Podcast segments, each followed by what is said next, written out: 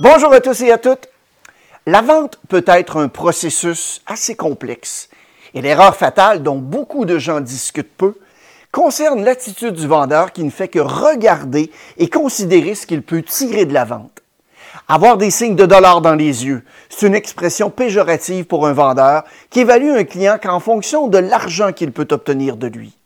Dans cette vidéo, on va voir quoi faire pour éviter de vendre avec des signes de dollars dans les yeux et ainsi augmenter votre taux de conclusion de vente. Mon nom est Mario Loubier et dans le but de vous aider à améliorer vos performances dans le domaine de la vente, de l'expérience client et bien évidemment du leadership, on partage sur cette chaîne des stratégies, des éléments de motivation et d'engagement. Parce que les émotions mènent les décisions, hein? Vous pouvez aussi, bien évidemment, vous abonner à notre chaîne et obtenir gratuitement au moins une vidéo par semaine. Pour les entreprises, on est accrédité à Emploi Québec dans le cadre de la loi sur la formation. Les détails se trouvent juste ici en bas dans la fiche de description. Avoir des signes de dollars dans les yeux, c'est quelque chose que vous ne voulez, mais vraiment pas, lorsque vous travaillez dans la vente. Souvent, ces vendeurs utilisent des courtes questions pour amener le client à répondre oui de sorte qu'il lui sera plus difficile de dire non à la fin. Quels sont les signes d'un vendeur qui s'approche d'un client avec des signes de dollars dans les yeux? Eh bien, il va être trop empressé, il va répondre rapidement, il va être nerveux, il va être agité, il peut même être arrogant. Il s'agit simplement d'un processus glauque où l'acheteur a l'impression d'être simplement un morceau de viande à consommer. Souvent et à tort, les gens vont associer cette approche aux vendeurs de véhicules automobiles. Avoir des signes de dollars dans les yeux, c'est une attitude qui est tout le contraire d'une bonne expérience client. Et bien évidemment, elle peut vous coûter des ventes et des profits lorsque les clients le ressentent. Alors, comment ça survient? En passant, d'ici la fin de la vidéo, je vais vous livrer le meilleur conseil lorsqu'on a des signes de dollars trop gros dans les yeux et pour les gens qui connaissent une baisse de leur vente. Comment les dollars des yeux surviennent? Eh bien, ça commence souvent parce que le vendeur est tout simplement désespéré de vendre quelque chose. Il peut aussi y avoir des objectifs ou des directeurs qui sont déraisonnables.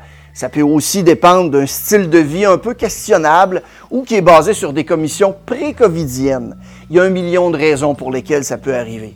Mais ce n'est pas une excuse. Et comme les magasins de détail fonctionnent à 25% de leur capacité dans de nombreux domaines, remarquez que je comprends. Si vous aviez l'habitude de faire des grosses commissions et des bonus super intéressants et qu'il y a beaucoup moins de gens qui entrent, eh bien la conclusion de la vente pour tous ceux qui entrent devient de plus en plus importante.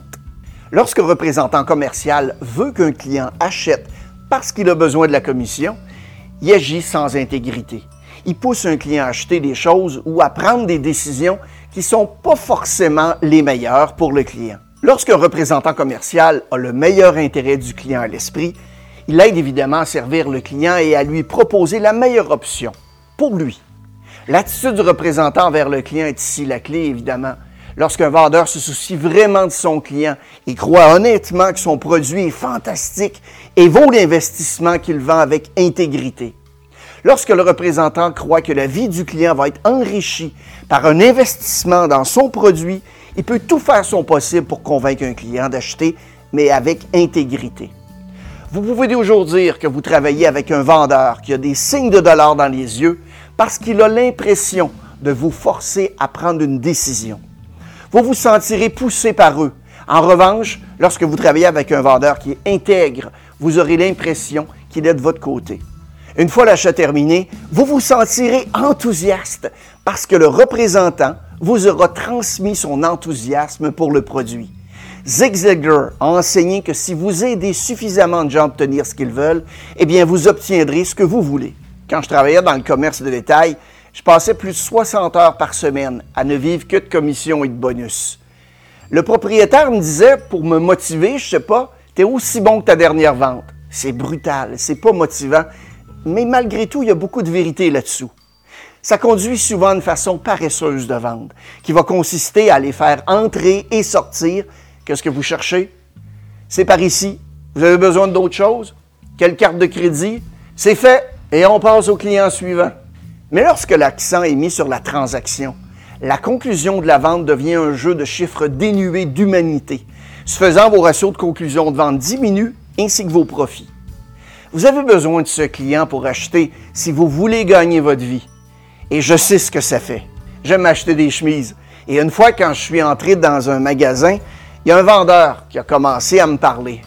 Euh, vous avez vu ça? Ça vient d'arriver. Avez-vous vu celles que nous venons de recevoir? Oh, et celles-là sont à 20% de réduction. Après une avalanche de questions, j'ai dû lui dire, oh, monsieur, laissez-moi tranquille, s'il vous plaît. Et avec un peu d'observation, il aurait pu m'engager d'une autre manière que de penser qu'il allait, d'une manière ou bien d'une autre, me convaincre de faire un achat dans son magasin. Son but aurait dû être de me faire discuter, d'échanger avec lui et de me rendre assez à l'aise pour me faire essayer une nouvelle chemise. Son esprit transactionnel qui consiste à essayer de faire bouger les choses a un impact sur de nombreux commerces en ce moment. Si les clients voulaient simplement acheter quelque chose, ils utiliseraient leur téléphone, leur ordinateur, mais il y a une raison pour laquelle ils sont dans votre magasin. Ils ont soif de contact humain pendant cette pandémie. Je comprends et bien sûr, je respecte la nécessité de maintenir une distance sociale et tenir compte des limites de chacun. Sauf que le but d'être en affaires, c'est pas de faire entrer et sortir quelqu'un de votre magasin le plus vite possible. L'objectif doit toujours être d'ouvrir votre cœur à un autre être humain qui veut savoir qu'il n'est pas le seul. Et si vous cherchez activement à entrer en contact avec un acheteur potentiel à un niveau humain, ça va changer drastiquement son expérience et la vôtre. Commencez par la curiosité en vous demandant pourquoi ils sont entrés dans mon commerce? Pourquoi aujourd'hui? Qu'est-ce qui les pousse à risquer leur santé en sortant de chez eux? Si vous vous retirez et laissez un peu d'espace à un être humain pour parler à un autre être humain, alors le monde va s'ouvrir devant vous.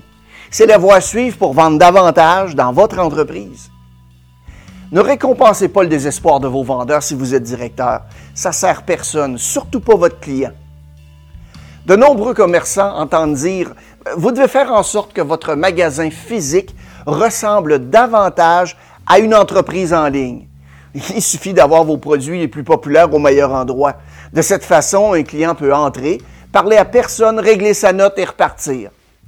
Un contact minimal, c'est pas le but. Si c'est ce que votre client veut vraiment, encore une fois, il peut vivre cette expérience chez lui.